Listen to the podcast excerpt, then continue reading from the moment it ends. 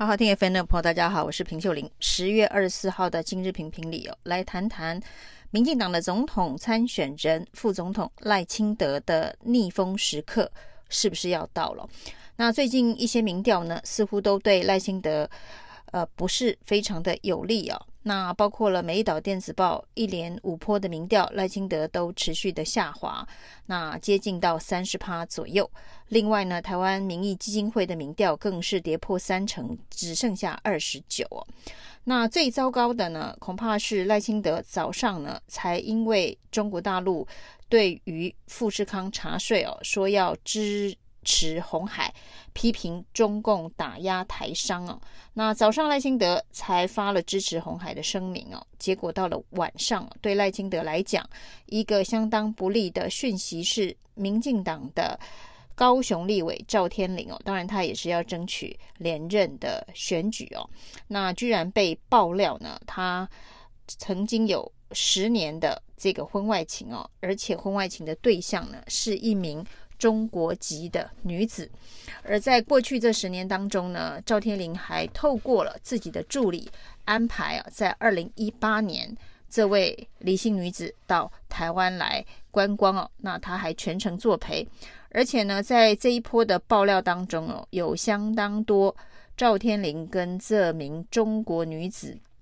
非常亲密甚至接吻的照片哦，那这些呢，似乎让这一个民进党。所谓的这个反中抗中的这个形象哦，呃，大为破灭啊。那中间包括了赖清德早上才批中共打压台商哦，那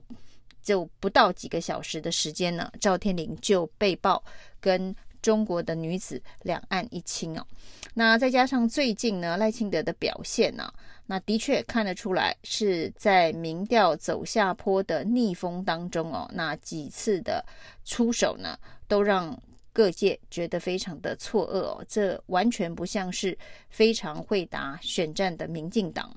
那包括了这个针对柯文哲的这个攻防战哦。那原本是打算以说谎。还有这一个自编自导等人设的形象呢，让让柯文哲对外界的这个信任度哦打折扣。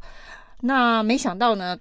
赖清德所提出的小房间所提出的三分之一板凳相关的议题啊，是让大家看到了赖清德的人设。那似乎是呃，对于自己的偶包的形象。是非常的重视啊，那包括了小房间争议当中哦，赖柯文哲借此呢主打，那对于深澳电厂的决策为何如此的反复啊？那国家的重大公共政策的决定，只因为一时选举选情的变化，那为了苏贞昌的选情就可以呃支持深澳电厂新建到这一个停止。深澳电厂新建呢，那柯文哲反而反向的突出了赖清德对于公共政策坚持的抗压性不足，在民进党或者是苏贞昌的选情考虑之下，对一个重大的公共政策有了非常草率的重大的转折。那另外三分之一板凳事件更是让各界这个一头雾水啊。那所谓的三分之一板凳事件，当然所谓的三分之一板凳是当年啊李登辉跟蒋经国的故事啊。那不过呢，在柯文哲引用三分之一板凳的时候，没有直接提到李登辉与蒋经国的这个比喻，而只是呢以这个拘谨以及严肃严谨的方式来形容他当时所认识的赖清德。那赖清德对这件事情的反应非常的强烈哦，那直接反呛柯文哲哦。那难道以为自己是蒋经国，把他当成了李登辉吗？那这个比喻当然也是相当的不伦不类哦。那这一场所谓的人设大战呢、哦？那赖清德显然也没有达到他的目的哦。那至少这个批评柯文哲爱说谎、所谓的自编自导自演等等的这个负面标签呢、哦，恐怕只在这个民进党的同温层内哦引起共鸣哦。出了这个同温层啊，大家会觉得呃赖清德在挑选总统议题的攻防当中哦，那跟大家所认知的这个赖清德这个专业的医生的形象是有蛮大的落差哦。另外，赖清德最近提出的一件事情啊，说台南的这个八十八枪啊，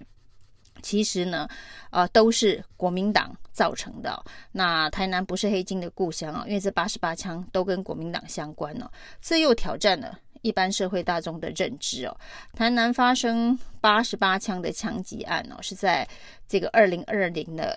地方县市首长选举之前夕所发生的，那这八十八枪呢，跟所谓的光电利益的分配不均，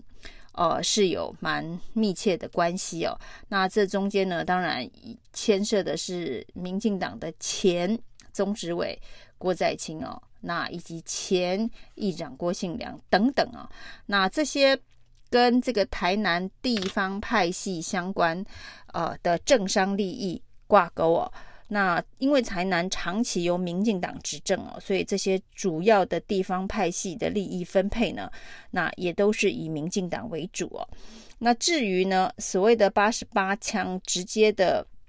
呃相关联的人士啊，那其中呢赖清德只说呃是都跟国民党相关呢、啊，那这跟一般大家对于这件事情发生的原因以及后续的这一个影响。呃，又是一个跟大家的尝试，呃，比距离比较遥远的一个反击的方式哦。那台南八十八枪光电利益，那都是国民党造成的。那这整个光电利益的分配，到底是由哪一个执政党在分配哦？那这整件事情，呃，会让大家觉得非常的，呃，又是一头雾水哦。那另外呢，当然这一个光电这件事情哦，可能会是这一场。啊，民进党总统大选当中，至少呢，就能源政策来讲哦，是一个蛮大的阴影。那除了这个台南的八十八枪所凸显的问题之外，那另外就是在。赖清德的本命区哦，汐止的立委选举当中，云豹小公主赖品妤所引发的相关的这个争议，恐怕也是重伤民进党哦。那所以，民进党在这一次的立委选举当中哦，呃，有一些原本是呃拥有席次的选区，很有可能被翻盘的地方哦，恐怕都跟这些。弊案是有相呃当密切的关系，所以呢，为了抢救赖品妤的选情，而且呢，这里汐止万里是赖清德自己的本命区哦，于是他又推出了一个非常呃奇怪的选战策略哦，就是赖清德说呢，他要当赖品妤的竞选总部主委哦。那如果呢，赖清德要这个推民进党国会过半的方法呢，就是到这些所谓的亮起红灯的选区去担任竞选总部的主委。那也许之前赖清德所评估的是自己的总统的选情相当的稳固，所以呢，这些急需抢救的立委选区哦，他就要这个全神贯注的进驻哦。那像赖品妤，那现在又多了一个赵天麟哦。那赵天麟在高雄。啊，这个相当深绿的选区选举啊，那结果呢？现在被踢爆的这个丑闻呢，是十年的婚外情，那而且婚外情的对象居然还是中国籍的女子哦，那这对民进党来讲啊，是一个双重的这个打击啊。那至于赖清德会不会在这个时间点让赵天麟？这个退选了，阵前换将哦。那如果是这样子的一个处理的话哦，那高雄很有可能呃又有一席立委会被翻盘了。那另外呢，当然刘世芳没有这个选举退出选举的那个左南选区哦，因为郭喜主打的浅见国造案杠上马文君这件事情哦，让郭喜突然也成了呃绿营支持者。心目中的英雄哦，那会不会也影响到了这个选区的民进党的选票？所以一个高雄连出两个破口哦，这对对过去的这个民进党来讲是很难想象的。那难道这个赖清德又要一个一个的去担任这些亮起红灯的立委选区的竞选总部主委吗？可以看得出来，赖清德这一次的这个选战的节奏哦，打得非常的。混乱，那这完全不像是民进党过去的这个选举骁勇善战的风格。那一方面可能是因为呃前一段时间呢，这个蓝白之间出现太多组的候选人，而呢看起来整合相当的困难哦。那赖清德是以一种呃选情越冷越好的方式哦，希望能够一路的这样子躺着选到投票的那一天哦。但是看来啊选举果然呢、哦，跟棒球比赛一样哦，球是圆的，不到最后一局啊，那不到最后一个。局次的三球投完哦，那最终会是什么样子的结果都很难预料。特别是台湾的选举哦，常常会有各式各样的惊奇出现哦。那在现在呢，离登记呢还有将近。呃，三十天的这个时间，已经出现了新的变化球，而这些变化球呢，会如何影响民进党的选战节奏？而民进党的选战的节奏，以及民进党现在的这个逆风的形势，又会如何回过头来影响蓝白之间的整合？哦，看来呢，这一个礼拜哦，的确是一个关键变化的一周。以上今天的评评理，谢谢收听。